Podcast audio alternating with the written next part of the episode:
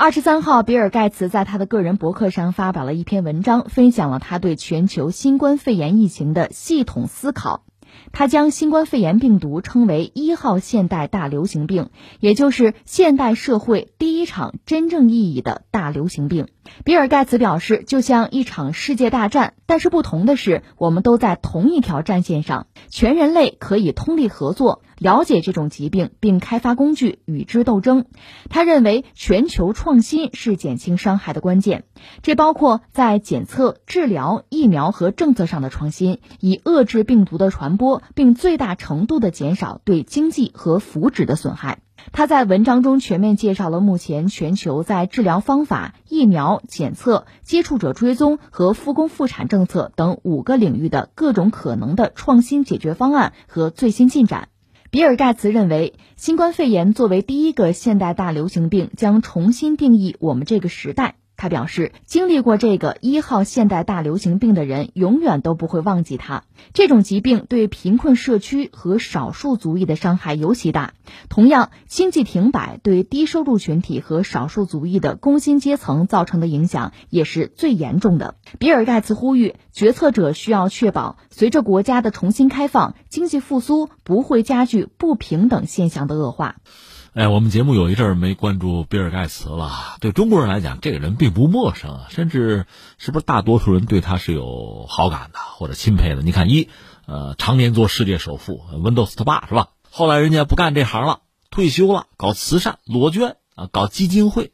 他夫人叫美琳达嘛，盖茨和美琳达基金会啊，搞慈善嘛。而且这次疫情爆发以来吧，比尔盖茨确实做了大量的工作，一真金白银是真拿钱啊捐，再就是研发疫苗。而支持推动，另外呢，对中国他的评论应该说是比较中肯的。他一直呼吁美国人学中国啊，中国做的不错，咱得学，不然咱们要出大事儿啊，是这个。但是我们看到，一个是他，一个是那个福奇，相当于美国钟南山那个角色吧。这两位现在是在风口浪尖儿吧？好像美国人不喜欢他们两个，不但不喜欢，比尔盖茨本身是遭到过死亡威胁的，而还有很多美国的这个公众啊、百姓呼吁特朗普解雇福奇啊。为什么呢？一个是认为比尔盖茨这个人是有阴谋的，坏啊，毁灭人类啊，这是一个。那个夫妻呢，美国人认为他讨厌，啊，不让大家复产复工，要毁掉美国经济，也不是好东西。这两位是遭到这样的待遇啊。所以你看，现在说到比尔盖茨又写文章长篇大论，思考这个疫情对世界的改变啊。其实。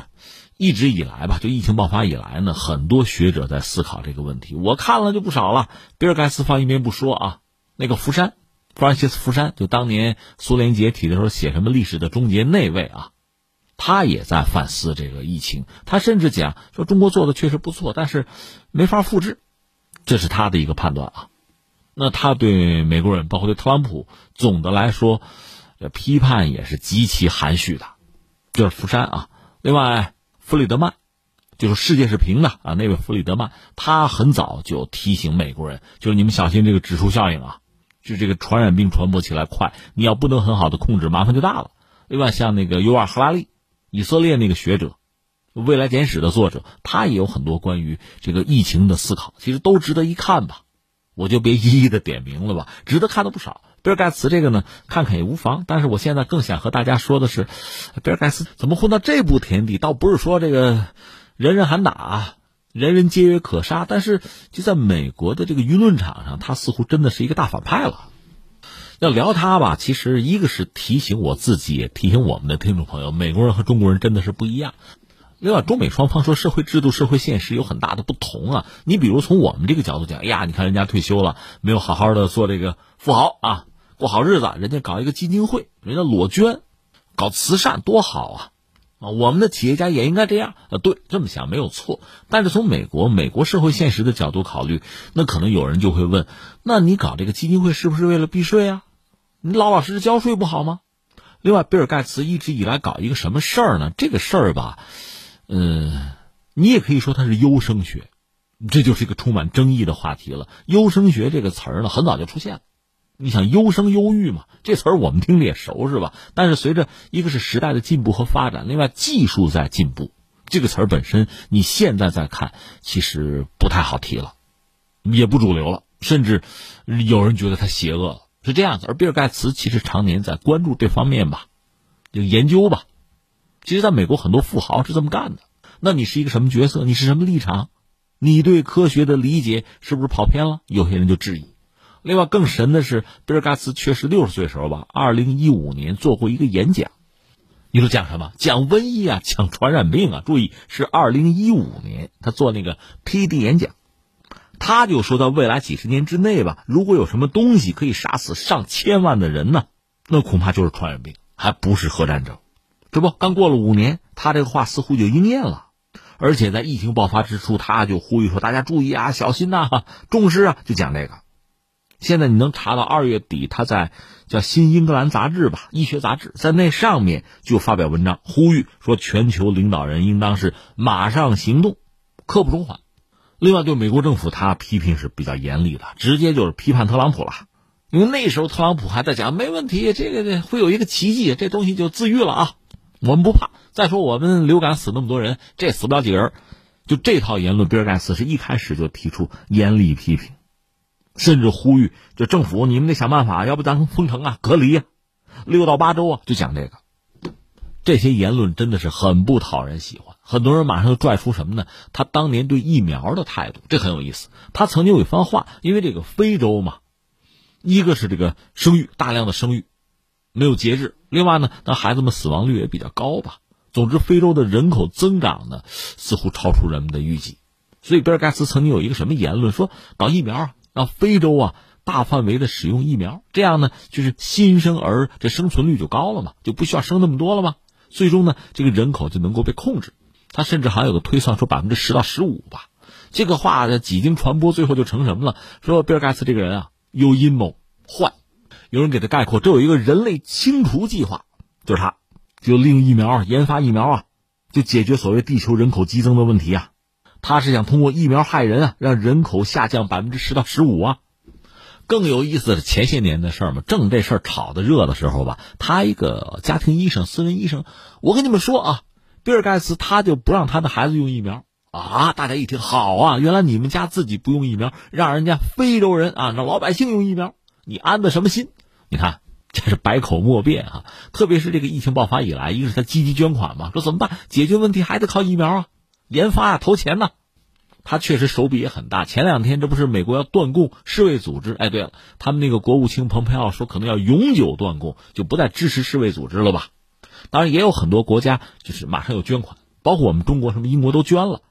比尔盖茨自己掏了一点五个亿，我也捐啊，就等于又和特朗普唱对台戏嘛。这个放在一边不说，我也曾经说过，呃，从我们中国人角度来讲呢。要解决这个疫病啊，这次这个疫情的问题，我们甚至在考虑中医嘛，中西医结合嘛，这是我们独一份啊，自己的玩法。从西方那个角度讲解决问题，西医嘛，马上考虑的疫苗、特效药，就这些问题。所以疫苗在我看来是非常重要、很关键的标志性的一个东西。很多西方国家抗疫战役，实际上哈就是在等疫苗，能不能拖到疫苗上市？所以疫苗是至关重要，尤其对他们。那比尔盖茨掏钱研制疫苗，你想之前不是有一个节儿吗？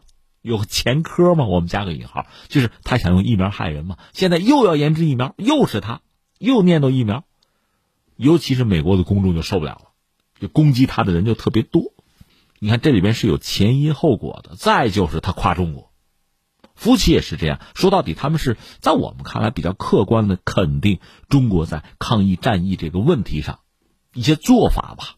咱们也不说别的，所以他们呼吁，就是西方国家要向中国学，这个又冲了好多人肺管子了。所以比尔盖茨这个名声这些年名声其实一直是越来越臭。到了这个现在疫情爆发之后，他虽然做大量的工作，反而他在尤其在美国民众，我们也只能说是一些比较极端的民众心目之中吧。我们以前用过一个词儿“反智”嘛，智慧的智，智力的智嘛，反智的民众心目之中，这个地位是很糟的。但比尔盖茨，我想一个呢，他什么风浪没有见过，我行我素嘛，想什么说什么嘛，该怎么着怎么着。另外呢，有一些底层民众对他的这个反感，他也不一定看得见，也不一定在乎，所以依然是还在发生。这不是刚才我们这个新闻讲，又出来一个新的文章，又在有些思考啊。把这个事儿放在这儿说说另一面，就是还要说到阴谋论这个问题哈。这阴谋论其实在今天真的是大行其道，当然在很多领域吧都会出现所谓的阴谋论，这是一种思维方式吧。我们中国也是有的。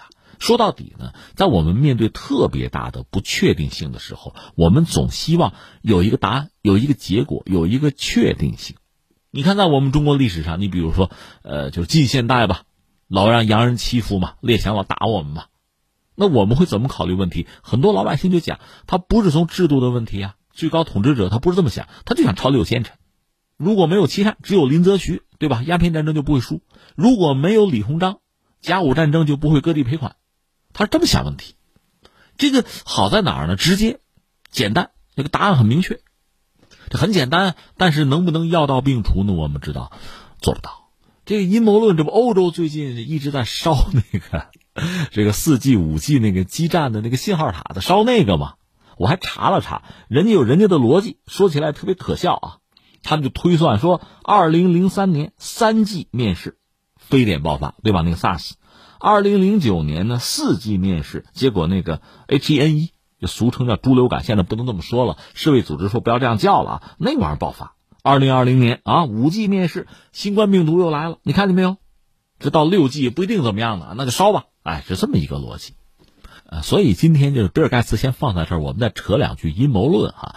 呃，一个呢，我倒觉得阴谋论这种思维方式确实是很多人看待世界的一种方法，一种逻辑。这个古今中外应该说都有吧。我曾经看有一个学者写的东西很有意思，就是说，呃，在网上你可以搜到，就美国那个中情局啊，祸害很多国家，包括中国啊，他有阴谋，比如教这个年轻人呃喜欢色情啊，喜欢享乐呀，甚至这个审美上追求娘炮，就是那种男孩女里女气那种吧，就是这阴谋论。有学者去美国查，看看这是怎么回事，是不是真的？查来查去，最后发现一个有趣的现象是什么呢？就这种阴谋论，美国人自己也有，是针对谁呢？针对苏联的，不是中情局的多少戒律，是克格勃的多少戒律了？是美国人有些人怀疑克格勃有一些阴谋是针对自己的年轻人的，也有。你看，这是一个。那你说有没有阴谋啊？你不相信阴谋吗？我当然相信。我认为这个世间啊，人也好，组织也好，国家也好，这个阴谋啊。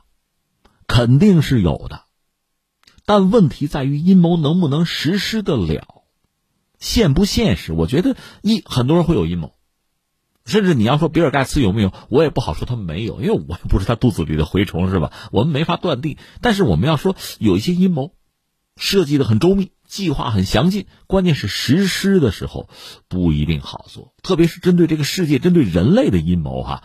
你说几个人把整个世界就改变了？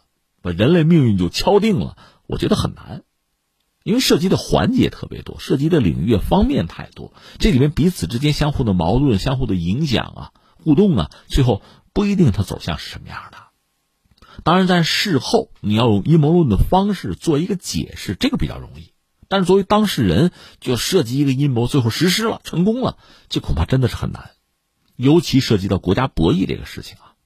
所以最后我的结论是什么呢？就阴谋啊，我觉得无处不在，我们还需要提防。但另一方面，如果只是用阴谋论去解释很多东西，呃，逻辑上可以解释得通，但你没有任何的真凭实据啊，很多事情只是限于遐想。你看好多这个网络上文章，最后我们不得不防，也不过是这句话，又能怎样？那你说说了半天有什么办法没有？我觉得唯一的办法是什么呢？积极主动。还是要增强自己的实力，增强自己的综合国力，让自己具备越来越多的制定规则、改变规则的能力。就算你们有阴谋论，因为我的实力强啊，我改变规则呀，玩你落空啊，还是要从这个角度去，去破解我们面对的困局，可能比较好。至于翻回来说这个比尔盖茨哈，我倒认为至少他在疫情期间，我们看到他的表现嘛，还是可圈可点的。但很遗憾，在美国国内。大量的公众对他是很反感的，这种反感呢，我觉得两个层面，一个层面就是什么呢？仇富，谁让你有钱呢？有钱人我们就不喜欢，我们就反感，我们就怀疑，这是一个层面。再有一个层面，确实啊，就是如果你真的是笃信阴谋论，你的思维方式就是这个样子的，那他的一言一行、一举一动，你都会这么考量，你都会这么猜测。关键是假设这个人死了，不在了，阴谋论依然存在，这些阴谋就是我们想象和担忧的这些段子啊、故事依然会存在的。